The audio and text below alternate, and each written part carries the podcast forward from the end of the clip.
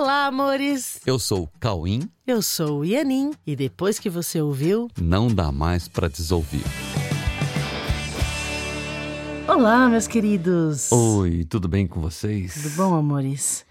Olha, o tema de hoje é muito importante. É algo que está na mente de todo mundo.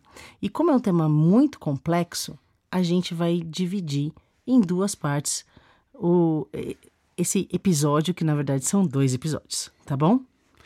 Então é o seguinte: há coisas em nossa mente que não necessariamente nós nos damos conta e, e que interferem diretamente e que dirigem os nossos movimentos mentais, dirigem as nossas posturas, o nosso comportamento em nossos relacionamentos, dirigem a nossa percepção e as nossas sensações internas.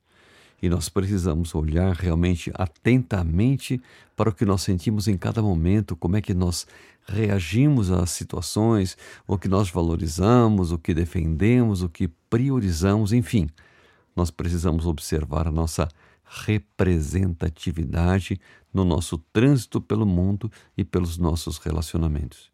Se nós compreendemos isso em nós, nós poderemos também compreender as pessoas e as suas posturas, assim como poderíamos ter mais contato com os fatos, tal como realmente se apresentam a nós esses fatos, né? Então, hoje nós vamos falar sobre o principal inimigo da nossa visão, da nossa visão pura das coisas. O nosso assunto de hoje e do próximo episódio também é o seguinte: é a rejeição. Não falei que o tema era complexo?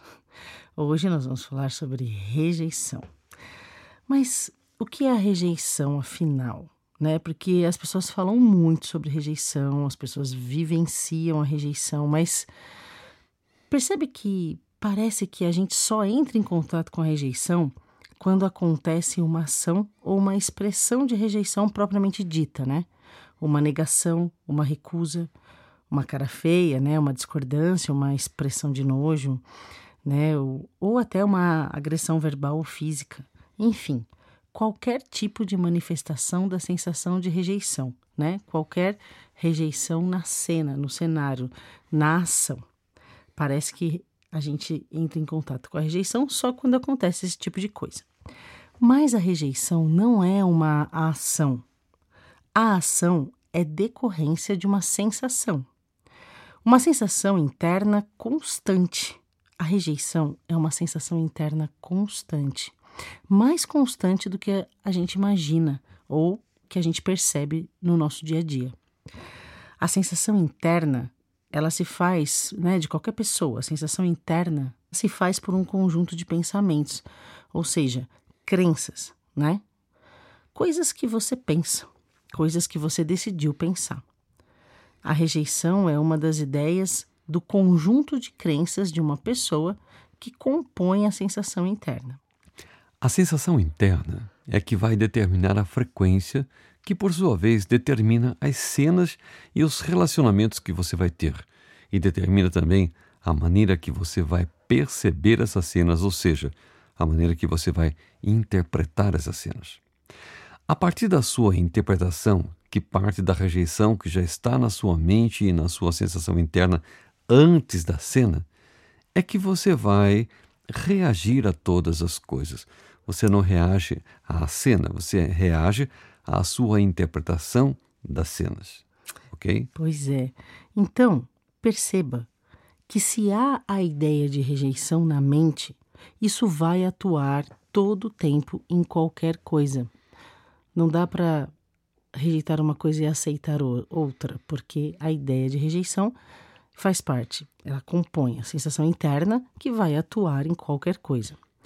E é dessa sensação interna que parte toda crítica, reclamação, discordância ou insatisfação de qualquer ordem com qualquer coisa. E principalmente a percepção de que as coisas não estão dando certo para você.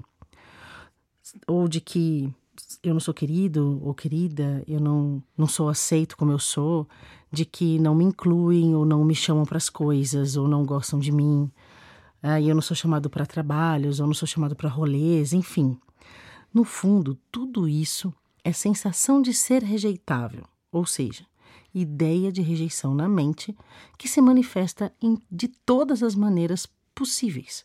E, na verdade, é você que está rejeitando as coisas sem ter a consciência de que você está fazendo isso. A questão é que, enquanto você tiver a ideia de rejeição na mente, você vai ter dificuldade em receber. Na verdade, quanto mais você manifesta essa ideia nos seus dias, ou seja, quanto mais você pratica a rejeição, reclamando de tudo e de todos, desgostando do comportamento das pessoas, exercendo a crítica deliberada e a repreensão, mais essa ideia se fortalece no seu sistema, mais a sua sensação interna expressa essa ideia e cada vez maior fica a sua dificuldade de receber. Exatamente. De receber qualquer coisa. Receber convites, elogios, dinheiro, carinho. Receber oportunidades, trabalhos, receber aprendizados, enfim. Receber todas as dádivas que as pessoas, o universo e Deus podem lhe oferecer. Ok? Então, olha só, nós já temos um exercício para essa semana, ok? Toda vez que você achar que as coisas não estão acontecendo para você, que as coisas não chegam para você, preste atenção se não é você que está com uma forte sensação interna de rejeição. Observe sinceramente sua sensação interna e suas atitudes e falas com comportamentos do tipo: ah, achar ruim de qualquer coisa, ficar bravo ou brava com as pessoas, reclamar, falar mal das coisas, falar mal das pessoas, falar mal das situações, ter raiva quando alguém se deu bem e você não, sabe? Ficar se comparando para falar mal e criticar. Enfim, ações que colocam a ideia de rejeição para rodar e fortalecem a frequência que você decidiu passar os seus dias. Você decidiu por essa frequência. Você está determinando seus dias ao decidir por essa sensação e por esses pensamentos.